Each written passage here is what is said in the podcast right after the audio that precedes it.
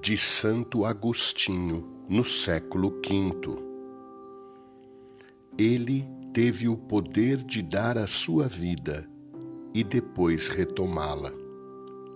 Nós, pelo contrário, não vivemos quando queremos e morremos mesmo contra a nossa vontade. Ele morrendo, matou em si a morte.